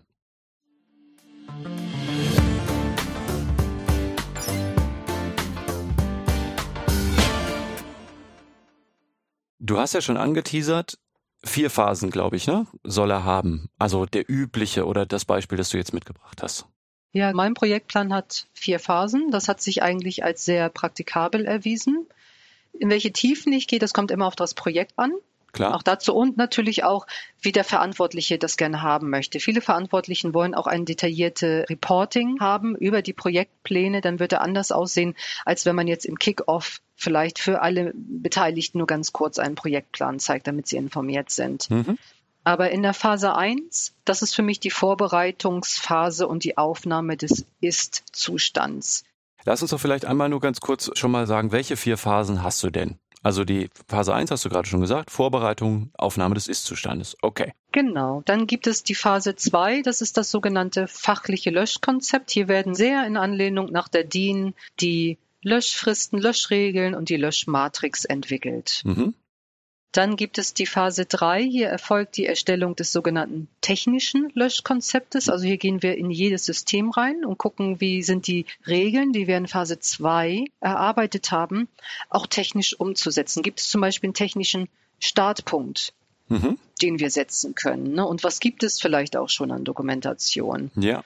Ne? Und dann folgt zum Schluss die Phase 4 die Umsetzung der Löschroutinen und die Übergabe in den Regelbetrieb. Ich weiß, dass viele eine Phase 5 haben, dass sie die Umsetzung als Phase 4 sehen und als Phase 5 die Übergabe in den Regelbetrieb, aber ich fasse das meist zusammen, weil das so ein übergreifender Prozess ist, aber das ist Jacke wie Hose. Okay, in Ordnung. Dann lass uns jetzt auf die vier Phasen gucken, die du nimmst. Phase 1, Vorbereitung und Aufnahme des Ist-Zustandes. Was macht das aus? Das klassische Fehler, so? Das ist der Kickoff auf jeden Fall und dann die Ansicht der vorhandenen Dokumente. VVT, Identifikation der Daten, die verarbeitet werden, Systeme, Tools, Speicherorte, Schnittstellen, Datenflüsse, Abhängigkeiten und was es da alles gibt. Das heißt, du guckst dir da erstmal an, als jemand, der das erstellen soll, was gibt es an Dokumentation überhaupt bisher? Ja, und das ist nämlich auch ein großer Fehler, den ich immer wieder sehe, den viele Berater machen, weil die gucken sich die Dokumente nicht detailliert an, sondern sagen, oh, wir machen jetzt Workshops mit den Fachbereichen. Mhm. Lange, lange Workshops. Und dann schreien natürlich die Fachbereiche auf, verständlicherweise, weil sie sagen, ey Leute, wir haben das doch alles dokumentiert. Wir haben doch schon mal Prozessaufnahmen, Prozessanalysen gemacht. Das steht doch da alles in den Dokumenten. Warum sollen wir jetzt unsere Zeit nochmal opfern und nochmal mit jemandem sprechen? Ja. Und deshalb ist da meine Empfehlung, lest die Dokumente. Also da steht wirklich meistens alles drin. Und dann macht aus den Dokumenten schon gleich eine grafische Übersicht na, wenn man sie schon liest, kann man auch anfangen, so gleich eine Übersicht zu machen für die Erzeugung von Transparenz. Welche Systeme sind das? Welche Schnittstellen haben sie miteinander? Was wird da genau gespeichert? Also erstmal schon alles rauszufiltern aus den Dokumenten. Der Vorteil dabei ist natürlich auch, dann kriegst du auch direkt im Abgleich mit, ob diese Dokumentation überhaupt noch stimmt. Das auch, definitiv. Ja.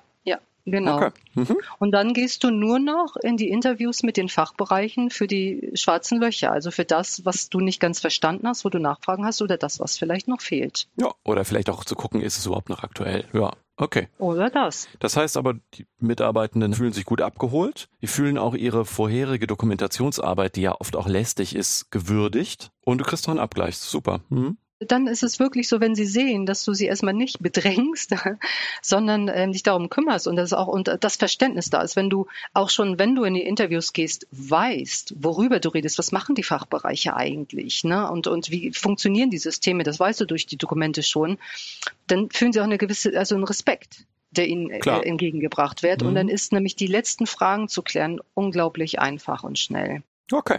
Super. Wollen wir los zur Phase 2, dem fachlichen Löschkonzept? Hier schaut man sich jetzt an, wie denn die Daten sind eigentlich, die man vorher identifiziert hat, also auch aus dem VVT, den ich als Grundlage nehme. Wie sind die Rechtsvorgaben und fängt an, die Löschregeln nach der DIN 66308 zu bilden, die Standardlöschfristen, die Löschmatrix, also die ganze theoretische Basis drumherum. Das ist die Phase 2. Das heißt, du landest da am Ende irgendwie bei einer komplexen Excel-Tabelle, in der steht, also ich, das ist jetzt sehr überschlägig, aber eine Liste, in der steht, diese Daten X werden X Monate oder Jahre nach Event Y gelöscht äh, so lange aufbewahrt. Das ist VVT erstmal. Klar, ja genau. Und dann mhm. in einer zweiten, da kommen wir vielleicht nachher, haben wir noch die Zeit drauf äh, zu kommen, welche Dokumente nehme ich eigentlich. Okay. Aber ja, das steht da, also die genauen Daten. Und super wichtig hier auch Excos VVT. Wenn es noch VVTs gibt in Word, bitte, wenn die Zeit da ist, die Ressourcen da sind, in Excel überführen. Weil ich habe das auch schon oft gesehen, dass 20 bis 30 Einzel-VVTs denn beim DSB lagern, die auch teilweise recht veraltet sind und die wirklich schwer zu lesen und zu bearbeiten sind. Das ist, das mhm. bringt ja, wer möchte 20 Word-Dokumente öffnen und wieder schließen und durchgehen?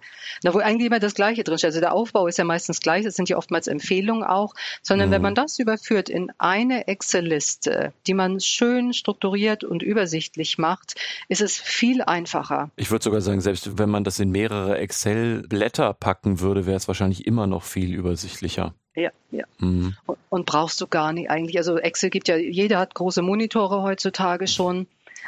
Ja. Ist echt so und äh, kommt natürlich darauf an, wie du schneidest. Ne? Also wenn ich auch gucke, Behörden machen meistens ja Fachverfahren in den Prozessen ist es ein bisschen anders, also je nachdem, wie viel du auch rein haben willst. Da gibt es ja nochmal Exkurs erweitertes VVT, das lassen wir heute aber raus, okay. ja. dass ja auch gefordert ist. Und du kannst eben filtern. Das finde ich super wichtig. Mhm. Ne? Also wenn du im VVT hast, irgendwie für ähm, den Verarbeitungszweck Personalwesen verarbeite ich diese und diese Daten. Ja, und dann hast du da die besonders personenbezogenen Daten, zum Beispiel Konfession. Mhm. Dann kannst du, wenn du filterst, sehen, in welchen Prozessen wird denn noch Konfession als Datum mitverarbeitet. Das ja. dürfen wir jetzt nicht mehr. Also du kannst unglaublich tolle Sachen im täglichen Doing mit diese Excel-Liste machen. Ja, ja, Excel ist schon sehr mächtig. Das, ja. äh, das Problem an Excel ist meistens vor dem Monitor wenn der nicht groß genug ist. Ja. Das dazu und dann noch ein Tipp, wenn man in Phase 2 ist, rechtzeitig die IT ins Boot holen. Ne? Weil ich habe schon auch öfter erlebt, dass jetzt die Berater oder der DSB echt aufwendig, sich viel Mühe und Herzblut gemacht haben, Datenkategorien zu bilden und Unterdatenkategorien zu bilden und sind dann eben gut gelaunt und glücklich zu der IT gegangen und haben gesagt, ja. ey, wir haben jetzt hier diese Datenkategorien die kannst du jetzt löschen. Nach drei Jahren die, nach fünf Jahren die, ist doch super. Wir haben euch die Arbeit abgenommen. Und dann sagt die IT, äh, äh, wir haben hier Datentabellen. Wo sollen wir jetzt die Datenkategorie mhm. äh, Krankenbelege in unseren Datentabellen finden? Haben wir nicht. Na, also das ist das eine. Oder Sie sagen, äh, wir haben hier Datentabellen, irgendwie Krankheitsdaten oder so, also die die gleiche Löschfrist haben. Warum habt ihr euch die Mühe gemacht? Wir haben doch eine Tabelle, die können wir doch nehmen und löschen. Also das führt echt zu Frust und zu Unverständnis auf allen Seiten wenn man die IT nicht gleich mit ins Boot holt und mit der IT abspricht, weil es gibt immer auf die Daten die einmal die Fachbereichssicht und einmal die IT-Sicht. Ja. Und die muss man, das ist die größte Herausforderung, auch mit dem Löschkonzept versuchen zu matchen. Was eigentlich ja bedeutet, wenn ich das richtig verstehe, dass du sagst, in Phase 2, wo man das fachliche Löschkonzept erstellt, sollte man frühzeitig die IT ins Boot holen, damit in Phase 3, nämlich die Erstellung des technischen Löschkonzeptes, also der praktischen Umsetzbarkeit, der Weg geebnet wird. Genau. Mhm. Sind Sie gleich von Anfang an mit drin und können genau auch schon sagen, welche Datenkategorien, welche Clusterung überhaupt Sinn macht. Ja. Und welche nicht. Na, und du hast es auch gut für deine grafische Übersicht, weil du da auch schon mit die Datenspeicherort oder auch die Datenkategorien äh, schreibe ich da auch schon mit rein. Mhm. Na, das, das ist so ein sukzessiver Prozess, der sich immer weiter fortführt. Okay. Genau, und wenn wir dann in Phase 3 übergehen, das ist ja das sogenannte technische Löschkonzept, in dem auch geprüft wird, jedes System nochmal. Gibt es da Löschregeln? Wie kann überhaupt gelöscht werden? Kann man den Startzeitpunkt der Löschung technisch festlegen? Vieles ist da aber auch schon erfolgt. Das hatte ich ganz am Anfang, glaube ich, schon gesagt. Mhm. Wenn du in Phase 1 schon feststellst, du hast ein System oder mehrere Systeme, da brauchst du nur noch Löschroutine einstellen und Chago ist alles gut, dann ist die ja in Phase 3 schon erledigt. Hier geht es dann vielleicht nur darum zu gucken, okay, wie dokumentiere ich das jetzt sauber? Spreche denn etwas für dich dagegen, zu sagen, wir machen das noch nicht in Phase 1, sondern wir machen das in einem Abwasch in allen Systemen, auch in Phase 3 oder nur in Phase 3 und wenn es schnell geht, geht es halt schnell. Finde ich schwierig, weil das wieder, wieder dem widersprechen, dass du schnell löschen willst. Und wenn du bei jeder Phase dann die Fachbereiche nochmal befragst, ne, weil jetzt sind wir in Phase 1, da befragen wir dieses und jenes und in Phase 3 kommen wir nochmal auf sie zu, weil dann ah. befragen wir dieses und jenes, ist auch doof, weil vielmals, äh, wenn, ne, das bei uns schon viel zitierte Bewerbungsmanagement-Tool, mhm. das hast du vielleicht in Phase 1 mit den Prozessen schon abgekanzelt und dann kannst du sie in Ruhe lassen und brauchst sie nicht in Phase 3 nochmal belästigen. Das heißt, was du sagst, ist, es kann zu Irritationen führen, wenn man zur Fachabteilung kommt, die sagt, ja, ja, wir können das einstellen und man dann sagt, ja, aber mach mal noch nicht, ich komme dann in einem halben Jahr nochmal und dann richten wir das ein, weil die dann sagen, ja, aber äh, wir haben das doch einfach wie so, äh, ja, genau. Oder die sind total willig und sagen, oh, Nicole, endlich bist du mal da und unsere Personalakten in den Laufwerken, das ist so unstrukturiert und du gehst mit denen durch und du sagst, nee, nee, nee, also ich nehme ja aktuell nur den Ist-Zustand auf. Ja, also okay. Also wie ihr strukturieren könnt, das ist erst im halben Jahr dran, dann komme ich nochmal. Okay, ja, verstanden. Okay. Mhm. Äh, aber es bedingt natürlich eine unglaublich gute Dokumentation. Ne? Also ich arbeite mit To-Do-Listen und Erledigtlisten ganz viel in Confluence. Ja, ja. Oder je nachdem, was mir auch das Unternehmen zur Verfügung stellt, damit mhm, ich das klar. wirklich alles hinterlegen kann. Aber sonst, wenn in Phase 3 die Dokumentation geht, da schreibe ich auch nicht die Dokumentation und unendlich viele Word-Dokumente, die kein Mensch liest, sondern ich frage die Fachbereiche, das ist ja größtenteils die IT, wie sie denn dokumentieren möchte oder wie sie dokumentiert. Das heißt, man könnte aber auch sagen, in Phase 2 wird das Was und das Wann definiert, also was ist wann zu löschen und in Phase 3 dokumentieren wir, wie das gelöscht wird in dem jeweiligen System oder in den jeweiligen Systemen. Genau. Cool. So, und dann kommen wir zur Phase 4 irgendwann muss ja jemand löschen, ne? Genau, und dann, also alles, was nicht vorher schon gemacht werden kann, dann geht's jetzt in die Umsetzung der Löschroutine und da muss man eben auch mal gucken, kriegt man das in diesem Projekt noch mit oder muss man das jetzt eben, weil es einfach zu groß ist, das hat man ja vorher durch die Analyse schon gesehen, in Zusatzprojekte verschieben? Mhm. Und da ist natürlich immer die Empfehlung, entweder mit dem sogenannten MVP anzufangen, also einem Piloten. Minimum Viable Product, ja, oder Process. Ja, genau. Und mit einem kleinen Tool, um mal zu sehen, wie funktioniert das, wie funktionieren die Abstimmungen untereinander, wie läuft das alles. Oder natürlich mit dem Tool, wo die risikoreichsten personenbezogenen Daten enthalten sind, die wirklich jetzt echt mal gelöscht werden müssten. Wenn man sich da unsicher ist, dann kann man natürlich temporär auch mal ein Backup machen. Erst in Ruhe testen, dann im Zweifel Backups töten und dann löschen. Klar. Das empfehle ich sowieso immer, ne? dass wenn man jetzt zum ersten Mal löscht, dass man echt viele, viele Sicherungen macht, die dann natürlich auch wieder gelöscht werden müssen, aber dass man auch die Rückspielung machen kann. Ne? Weil ja. es gibt ja die Löschung in der Phase 4 der Umsetzung, das sind ja immer zwei Löschungen. Einmal hast du die Löschroutine, die du einbauen musst. Und zweitens hast du die sogenannte Massendatenlöschung, weil unter Umständen, also es werden sich ja auch die Laufe der letzten Jahre oder Jahrzehnte schon Massen an Daten angesammelt haben. Ja. Und wenn das wirklich Massen sind bei Konzernen, dann kannst du die auch nicht in einem Rutsch weglöschen, sondern musst das ein bisschen äh, clustern. Und das muss auch sauber ausgeführt werden. Also diese zwei Löschungen hast du eigentlich fast überall. Hm. Okay. Und wenn das denn jetzt nun erfolgt, also das wird ja auch kein, so jetzt löschen wir mal irgendwie die 20 Tools weg und dann sind wir fertig, sondern mhm. eben auch ein Prozesskind, der länger dauern wird, mhm. dann geht es sukzessive auch hier in den Regelbetrieb über, dass du eben sagst, so jetzt haben wir die Löschung, also die Löschroutinen, die sind meistens von der IT auch als Skripte angelegt worden. Also es heißt ja immer, es sollte ja so viel wie möglich automatisch gemacht werden. Für mich gibt es immer nicht nur manuell und automatisch, sondern manuell halbautomatisch und automatisch. Der Unterschied ist, automatisch das Skript läuft. Du musst eigentlich gar nichts machen. Bei ja. halbautomatisch ist irgendeiner in der IT drückt einen Knopf ja. und dann läuft das Skript. Und manuell ist ja klar, du, du löscht alles eben auch manuell. Also der Fachbereich geht jetzt hin und löscht die Daten. Und klar, natürlich muss man dann zusehen, dass man irgendeine Verwaltungsmöglichkeit hat, um diese Löschprozesse dann auch langfristig auf dem Radar zu behalten. Also äh, Sachen, die halt automatisch laufen, klar. Einfach zu gucken, wann wurden die zuletzt ausgeführt, sowas. Und bei manuellen Sachen läuft das ja dann wahrscheinlich über so ganz stumpfe Erinnerungen. Ne? So, es ist wieder Anfang des Quartals oder Anfang des Jahres, des Kalenderjahres, wir wollen jetzt und so. Ja, okay. Ja, genau, genau. Also da gibt es die unterschiedlichen Wege. Das ist auch je nachdem, wie der DSB auch da erinnern möchte oder sich da auch mit einbringen möchte. Da habe ich mhm. auch schon unterschiedliche Wege und, und Prozesse erlebt, die man da gehen kann. Und dann würde ich jetzt gerne noch einen letzten Themenpunkt anschneiden, nämlich die Frage,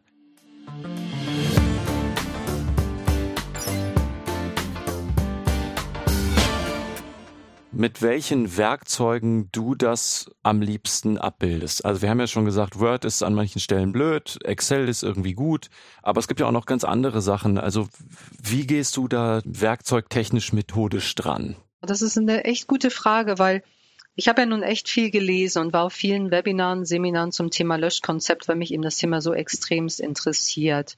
Und ich habe für mich selbst noch keine praxisnahe, richtige Erläuterung gefunden. Also was ist denn ein Löschkonzept? Also wirklich praxisnah ist das zwei Word-Dokumente, ein Word-Dokument, zwei Excel-Listen und so weiter und so fort. Also man denkt ja immer, wenn man das Löschkonzept, dass es ein Dokument ist.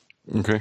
Aber das, das, muss ja nicht sein. Das steht ja nirgendwo auch geschrieben und das macht auch keinen Sinn, weil für mich ist auch immer die Praxisnähe super wichtig. Zum Beispiel ein Dozent hatte mir auch mal gesagt, ist okay, es muss für jedes System ein 35-seitiges Word-Dokument geschrieben werden. Das ist das Löschkonzept. Hm. 20 Seiten sind immer die gleichen und 15 Seiten, dann steht da irgendwas drin. Wo hm. ich dann irgendwie so die Hände über den Kopf zusammenschlage und sage, ey, wirklich, wer soll das denn lesen? Wenn ich so denke an meine Kunden, die zwischen 15 und 30 Systeme haben und dann 15 bis 30 30 Word-Dokumente hätten, das ist doch überhaupt nicht händelbar. Das nee, bringt das, auch keinen Spaß. Ja, das auch nicht, ja. Und deshalb nach wie vor, also es sollen keine Dokumente zum Selbstzweck erzeugt werden und in Schubladen verstauben. Die sollen wirklich einen Mehrwert liefern. Ja. Und das ist eben meine Vorgehensweise oder wie ich auch sage, Emodion-Methodik. Okay. Und dann einmal ganz kurz denn zu den Dokumenten. Also ähm, ich habe immer ein Hauptdokument, das ist in Word. Da steht einfach nur drin die Verweise auf die anderen Dokumente, dass einmal wirklich beschrieben ist, wie ist man vorgegangen im Projekt und welche Dokumente wurden erzeugt, also auch für die Aufsichtsbehörden oder aber auch für die Verantwortlichen und alle, die es interessiert. Das ist eine Zusammenfassung eigentlich, nichts anderes. Mhm. Daneben habe ich eine grafische Übersicht, Mindmap. PowerPoint, wo ich wirklich die Inhalte der unterschiedlichen Dokumente aufgeführt habe mit Verknüpfung untereinander. Ja. Dass man auch wirklich sieht, wenn da steht Betroffene, Betroffene sind in diesem Dokument, Betroffene sind aber auch in diesem Dokument, weil das ist, hat sich auch wirklich als sehr, sehr hilfreich herausgestellt. Okay. Dann habe ich ein Projektorganigramm, da denkt man immer, echt, Organigramm, muss das jetzt sein? Das hat sich aber als die Erfahrung gezeigt, als wirklich sehr hilfreich herausgestellt, weil man denkt immer, na man gut, beim Löschkonzept redest du vielleicht mit fünf Leuten oder mit zehn Leuten, dann werden es nachher doch 30, 40. Klar, dann wird's unübersichtlich, ja. Dann wird's echt unübersichtlich und das Organigramm ist für mich meine Hilfestellung, um zu sehen, okay, der Fachbereich ist dafür zuständig mit dem Ansprechpartner und hat die VVT-Punkte. Also ich notiere da auch wirklich, welche Verfahrensverzeichnungspunkte welcher Fachbereich zuständig ist und vergesse auch nicht, auch wenn ich zwei Monate später dann nochmal auf die Leute zukomme, Klar. wer was gemacht hat. Ne? Weil es, wenn du die Leute nicht mit ihren richtigen Rollen ansprichst, die Bezeichnung der Bereiche drauf hast, ja. dann hast du so schnell verloren. Also das Projektorganigramm ist so eine Art ähm, strukturiertes Adressbuch für dieses eine Projekt. Ja. Okay. Ja, ist ja auch spätestens dann wichtig, wenn das länger dauert und dann auch AnsprechpartnerInnen wechseln im Verlauf des Projektes. Ja. Ja, ich wäre auch so ein Kandidat, der dann Namen vergisst oder einfach sagt, hey, in welchem Bereich waren die nochmal? Naja, Okay. Was macht ihr nochmal und, und heißt der jetzt so oder so? Und dann, weil man denkt immer die IT, aber die IT heißt in jedem Unternehmen anders mhm. und teilt sich auch in jedem Unternehmen anders auf. Dann ist für mich die wichtigste Grundlage Excel, VVT, das Verzeichnis der Verarbeitungstätigkeiten erweitert um die Dinge, die ich benötige oder eben ein neues, wenn das VVT im Unternehmen das nicht hergibt. Ganz kurzer Tipp noch so für die Zuhörerschaft. Da habe ich jetzt neulich vom Landesdatenschutzbeauftragten, dem LFDI aus Baden-Württemberg, eine Vorlage gesehen, die er zum Download angeboten hat. Die fand ich auch ganz schön. Das ist, glaube ich, auch orientiert an den Standards, aber ich fand es einfach ganz gut, mal zu sehen, so wie der Beispiel, ich glaube, Bewerberdaten sind auch beispielhaft aufgeführt, weil das irgendwie jeder macht. Das fand ich ganz schön, das können wir ja auch zum Download anbieten. Genau, dann habe ich noch ein zweites wichtiges Dokument, auch Excel, und das ist die Übersicht der Datenkategorien und Löschregeln. Viele empfehlen, das auch ins VVT reinzupacken. Das mhm. wird mir dann auch echt zu groß. Da sind die Sperrungen drin, da sind die Speicherorte drin, die Archivierung, die Regeln, genau, die Protokollierung und so weiter und so fort. Also das ist nochmal ein ganz anderer Schnack und deshalb habe ich das getrennt, die beiden Dokumente unter. Das heißt, du nutzt in aller Regel eine Excel-Tabelle, in der die verschiedenen Datenkategorien nach und nach aufgeführt sind und in der du dann auch notierst, was für zum Teil gesetzliche oder anderweitige Aufbewahrungspflichten haben wir, wie lang sind die, ab wann gilt das und wann soll es dann gelöscht werden? Genau. Wann kann nicht gelöscht werden, aus welchen Gründen, wann wird gesperrt, also auch mit Kommentarfeldern, weil mhm. ich meine, wir sind ja alles Menschen und man will das ja auch lesen und verstehen, es soll ja ein Arbeitsdokument sein. Da steht dann eben auch bei Bewerbermanagement drin, ist das Tool so und so, wird so und so gelöscht, eben manuell oder automatisch, es wird so und so protokolliert. Das ist ja auch wichtig, dass es dokumentiert ist, wie protokolliert wird. Wenn Richtlinien sind, Betroffenenrecht, haben wir noch gar nicht drüber gesprochen leider, ja. dann wird ein Verweis gemacht auf die Richtlinien oder das Betroffenenrecht Recht. Das ist wirklich ein, wenn man kann reingehen und sagen, okay, zu diesem Verarbeitungszweck, wie lösche ich denn? Zu diesem Tool. Also das ist auch wieder ein Excel mit Filtern aufgebaut, dass ich auch sagen kann, okay, ich filter jetzt mal nach dem Tool. Welche Datenkategorien sind dann betroffen, sind in diesem Tool? Mhm. Also das ist auch ein wirkliches Arbeitsdokument, was man nutzen kann, wo sehr, sehr viel drin steht und mit dem man auch äh, später arbeiten kann und das lebt. Okay. Dann habe ich verstanden, hast du gesagt, gibt es bei dir noch eine Übersicht der IT-Infrastruktur oder ich glaube, du hast IT-Architektur gesagt, ne? Genau, mit den Datenströmen und den Speicherorten. Das mache ich in Visio, mhm. weil das ist eigentlich jedes, fast jedes Unternehmen hat Visio und dann kann ich das nutzen. Mhm. Je nach Komplexität kann man ja auch anders vorgehen, aber ich finde, das hat sich immer als sehr, sehr gut erwiesen. Und da habe ich eben eine Unterteilung in Frontend, Backend und führe alle Tools auf, die ich eben in Phase 1 schon gesehen habe. Das erleichtert mir das auch ähm, und die ich auch im Laufe des Projektes, die mir begegnen. Also da weiß ich dann genau, welche Datenkategorien sind wo gespeichert und vor allem, wie sind die Datenströme Systeme. Weil dann kann ich auch zur IT gehen und sagen, wenn ihr in der Datenbank, in der Quelldatenbank löscht, dann passiert das und das aber mit den vier anderen Datenbanken, wo die Daten auch synchronisiert werden. Mhm. Und das gibt es meistens leider nicht in Unternehmen, weil die Sicht der IT ist einfach eine andere. Voll. Die haben Netzwerkpläne und alles. Aber ein Konzern DSB hat auch vor ein paar Tagen mal zu mir gesagt, er hat bei der IT eine Übersicht der Datenspeicherorte und Datenströme angefordert. Dann habe ich auch gesagt, und haben Sie sie gekriegt? Mm, ich, ich, könnte und, wetten, aber. Mm. Nein, hat er nicht und die Wette auch nicht bekommen. Die Sichtweise ist einfach eine ganz andere.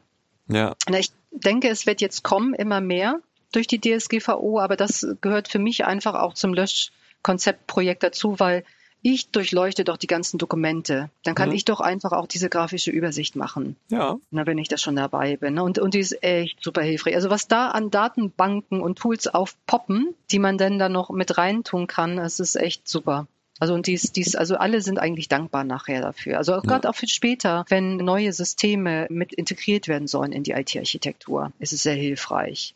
Und die Praxiserfahrung hat auch gezeigt, dass es extremst hilfreich ist, eine detaillierte Prozessübersicht zu haben über die betroffenen Rechte. Das heißt also, Kunde möchte zum Beispiel, dass seine Daten gelöscht werden. Mhm. So entsteht Transparenz über den End-to-End-Prozess, den sogenannten. Das heißt, den Prozess von Anfang, Kunde ruft an oder schickt eine Mail, bis Daten sind gelöscht und Kunde ist informiert. Weil die Erfahrung wirklich gezeigt hat, es wird immer gesagt, ja, wir haben einen sauberen Prozess. Fragt man tiefer nach, mhm. stellt man fest, dass die Schnittstellen nicht sauber sind, weil jeder Fachbereich kennt natürlich nur seine Sichtweise, aber die Übergänge von einem zum anderen, da passieren noch manche Sachen, die mhm. relativ spooky sind und Oftmals speichern Fachbereiche dann kundenbezogene Daten auch noch zwischen, eben weil sie sagen, okay, wir sollen die löschen, aber irgendwo muss das ja gespeichert werden, dass wir gelöscht haben oder dass gefragt worden ist, ja. dass gelöscht worden ist. Und diese Zwischenspeicherung der Dokumente im Laufwerk, auf Google Docs oder wo auch immer, wird nie gelöscht. Also das heißt, was du sagst, ist, zu einem Löschkonzept gehört jetzt wahrscheinlich nicht begrifflich, aber in der Praxis für dich immer empfehlenswert ist, detailliert die Prozesse zu beschreiben, die mit so Löschersuchen zu tun haben, weil du sagst, fast immer sind diese Prozesse lückenhaft oder nicht vollständig oder es wird am Ende doch anders gemacht.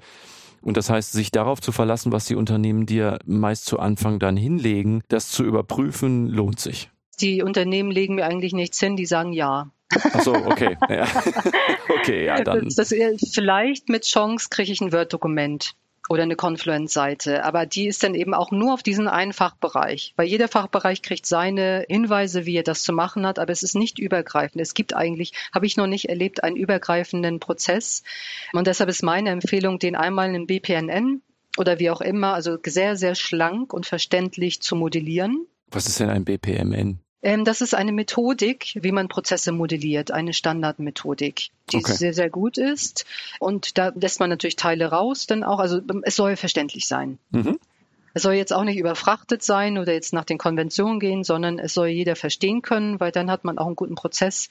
Und alle sind auch wirklich dankbar, dass sie es dann auch mal verstehen. Also ich habe öfter mal gehört, dass dann heißt, oh, wow, so machen wir das also, gesamtübergreifend. Mhm. Ja, schön. Okay, dann kommen wir zum Fazit.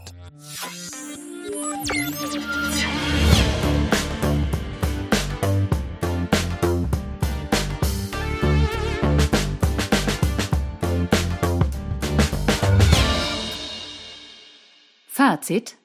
Ich nehme mit, einerseits ist DSGVO-konformes Löschen von Daten entweder schwerer oder genauso schwer, wie man denkt. Andererseits ist es aber, wenn man richtig dran geht, auch leichter, als man denkt. Und es bietet auch neben Datenschutzkonformität noch andere Vorteile. Genau, ne? also wenn ich zusammenfassend nochmal würde, das, was wir besprochen haben, dann würde ich auf folgende Punkte kommen. Mit einer Struktur ist auch das komplexe Projekt Löschkonzept definitiv zu meistern. Mhm.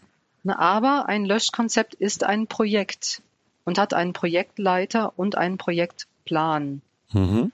Und der Datenschutzbeauftragte arbeitet oder die Beauftragte arbeitet in dem Dream-Team Tandem, sage ich immer, eng mit dem Projektleiter zusammen. Sie muss es ja am Ende auch prüfen können, ne? Ja, genau. Und, und prüfen, verwalten. Sie wird die Anfragen bekommen. Also der Projektleiter nimmt ihr natürlich einen Riesenteil schon ab, aber sie muss trotzdem im Thema sein. Mhm.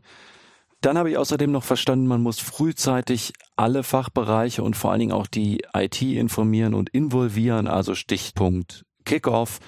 Plus, du brauchst in der Praxis eigentlich immer ein Organigramm, um zu gucken, wer ist wofür zuständig, wer sind die technischen, auch fachlichen Ansprechpartner und all sowas. Du kannst ja sogar im Organigramm hinterlegen, wenn du mal auch privat gesprochen hast, was weiß ich. Also es ist ja dein Projektorganigramm. Aber klar, ich kenne auch Löschkonzepte. Du kannst es auch in dem übergreifenden Word-Dokument, was ich beschrieben habe, so macht es die DSFA ja auch, das Projektteam erwähnen Mhm. Die Möglichkeit besteht natürlich auch, ne, je in welche Detailtiefe du gehen möchtest. Okay. Dann also natürlich auch ein wichtiger Punkt, nervt die Fachbereiche nicht mit unnötigen Fragen. Lies erst einmal die Dokumente, die es schon gibt. Ja, verstanden. Hm, das nervt uns, klar, logisch. Und mache keine Definition von Datenkategorien ohne die IT gleich von Anfang an mit hinzuzuziehen. Also keine Luftschlösser aus irgendwie rechtlicher oder keine Ahnung fachlicher Sicht, ohne mit der IT darüber zu sprechen, ob das, was man sich da jetzt gerade überlegt, auch überhaupt vernünftig umsetzbar ist. Ja, genau. Also das tut so weh. Also das, ach Gott, ich habe so tolle Tabellen gesehen, ne? aber die, die für die Tonne waren einfach. Das ist echt so schade. Mhm. Ich habe auch verstanden, wie bei fast allen Projekten, bitte nicht mit dem Anspruch der Hundertprozentigkeit dran gehen, sondern ja, du hast gesagt 70, 80 Prozent.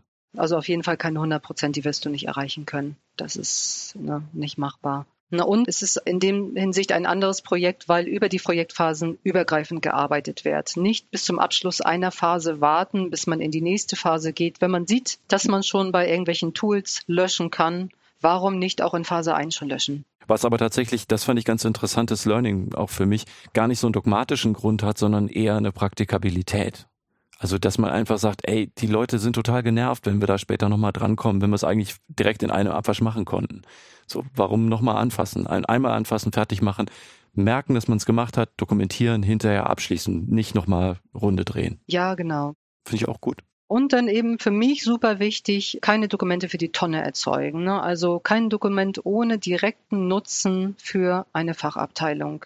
Auch in meiner Arbeit sehe ich das eigentlich immer wieder. Also ich sehe auch zum Beispiel beim Thema Datenschutzmanagementsystemen ganz oft so eine wie so eine Tool-Geilheit, dass man sagt, ich will irgendwie ein dickes Tool haben und ich bin gar nicht dagegen, also kostet halt auch Geld, muss man anschaffen wollen und so, aber ich gucke immer, löst das denn das Problem oder verlagert es das Problem eigentlich nur zu einer schlechten Bedienbarkeit?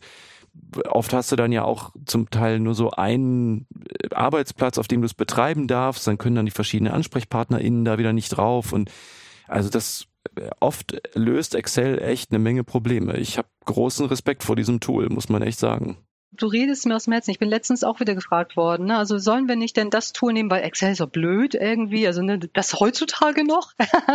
Wo ich auch sage, ja, also ich habe aber noch kein Tool erlebt, mit dem du wirklich das, was du möchtest, auch machen kannst. Na, du tippelst da in irgendwelche Felder in dem Tool irgendwas ein, aber die Ergebnisse sind nicht die, die du vielleicht gerne hättest.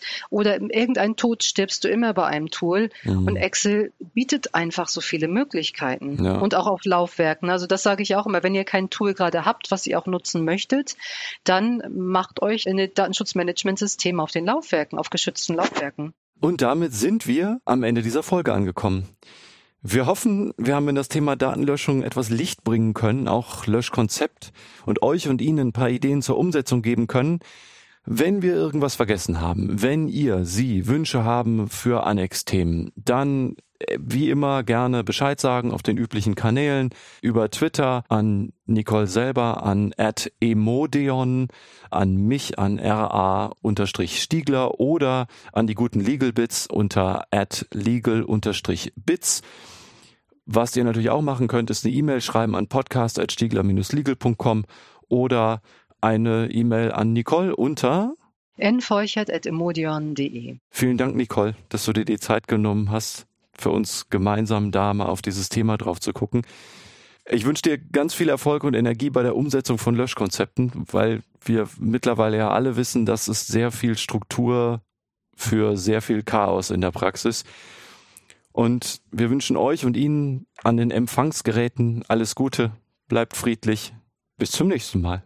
Danke dir, hat super Spaß gebracht. Bis bald. Tschüss. Tschüss.